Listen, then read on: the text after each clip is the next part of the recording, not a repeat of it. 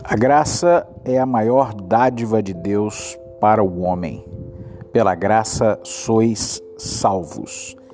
Eu te convido agora a bater um papo comigo com a graça de Deus em nosso papo com graça.